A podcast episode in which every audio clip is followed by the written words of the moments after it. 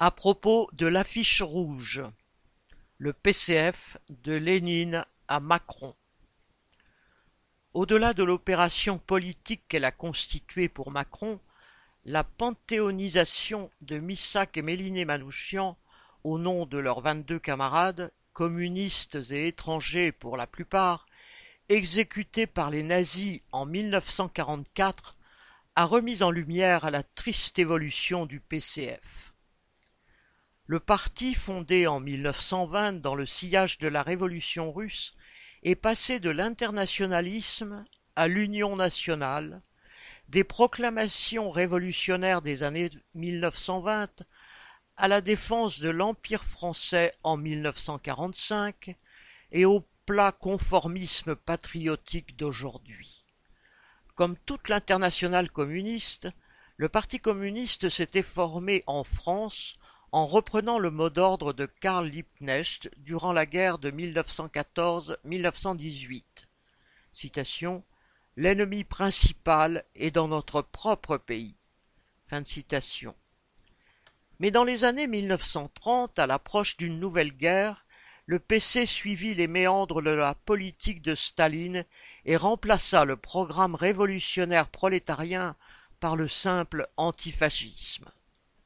Cette politique d'alliance avec les bourgeois démocrates, au prétexte de faire l'unité contre le fascisme, comportait l'abandon de toute politique indépendante de la classe ouvrière.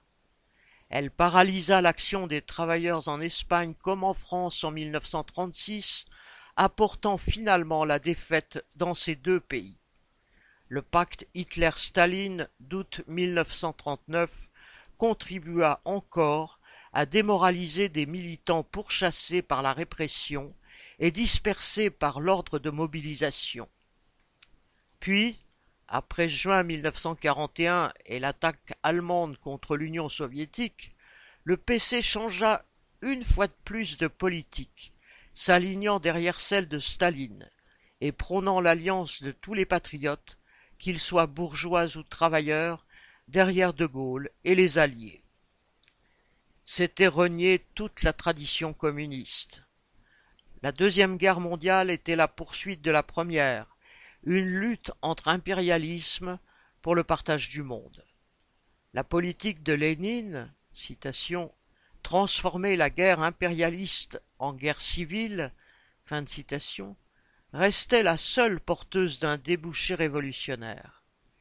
Quel que soit le déplacement des fronts, quels que soient les gouvernements en place, fascistes, demi-fascistes ou démocrates impérialistes, quelles que soient les alliances et leur renversement, il fallait préparer la classe ouvrière à mettre à bas le système capitaliste fauteur de guerre et responsable du fascisme. Pendant la résistance, la multiplication des actions armées dans la France occupée permettait à la direction du PCF de prétendre à une place auprès de De Gaulle, mais ne risquait pas de le menacer sur le plan social. Elle permettait en outre à ce dernier de montrer à Churchill et Roosevelt qu'il disposait d'un soutien en France. Il fallait, malgré la défaite de 1940, malgré Pétain et la collaboration avec l'impérialisme allemand, si profitable au patronat français, qu'une autorité politique française se retrouve à la fin du côté des vainqueurs. Il en allait de la sauvegarde de l'empire colonial et de la prospérité de la bourgeoisie. Les communistes étrangers, obligatoirement clandestins, les jeunes travailleurs juifs, souvent immigrés ou enfants d'immigrés, menacés en permanence, révoltés par l'antisémitisme d'État et cherchant comment y répondre, furent mis au service de cette politique du PC, devenue PCF en 1943. Celui-ci leur proposait des armes pour combattre les Allemands et le régime de Pétain. La direction du parti les traita d'ailleurs, eux et les autres combattants, comme un général traite ses fantassins. Manouchian, ses vingt-deux camarades et des milliers d'autres furent ainsi envoyés consciemment à la mort. Beaucoup gardaient pourtant leurs convictions internationalistes. Manouchian affirmait dans sa dernière lettre Je n'ai aucune haine contre le peuple allemand. Devant le peloton d'exécution, des militants comme Timbaud criaient Vive le Parti communiste allemand. La direction du PCF, elle, n'hésita pas à donner pour consigne citation, à chacun son boche, et à demander à ses combattants armés de multiplier les exécutions d'Allemands au hasard des rues et des occasions, afin que, la peur change de camp. Devenu patriote, le PCF fut ainsi admis au gouvernement provisoire à Alger, puis en 1944 au gouvernement tout court à Paris.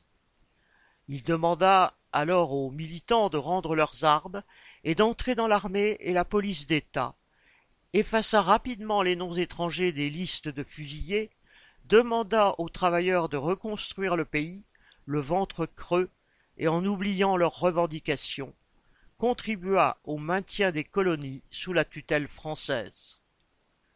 C'est en 1955 que le PCF, alors dans l'opposition, sortit Manouchian et les résistants étrangers de l'oubli où il les avait lui-même plongés.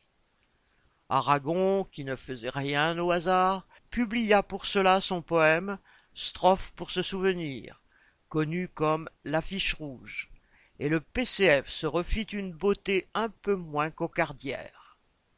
Aujourd'hui, Macron, voulant se donner belle allure, peut à son tour utiliser l'image de Manouchian avec le soutien du PCF qui demandait depuis longtemps cette place aux côtés des grands hommes de la bourgeoisie française. Son secrétaire national Roussel peut en rajouter dans l'opération politique du président. Et sans la moindre vergogne, les héritiers de Pétain, dont la police arrêta Manouchian et ses camarades, les Le Pen et consorts, peuvent apporter leur pierre à cette unanimité nationale.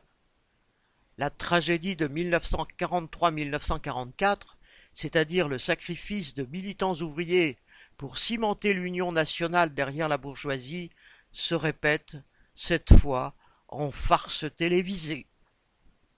Paul Gallois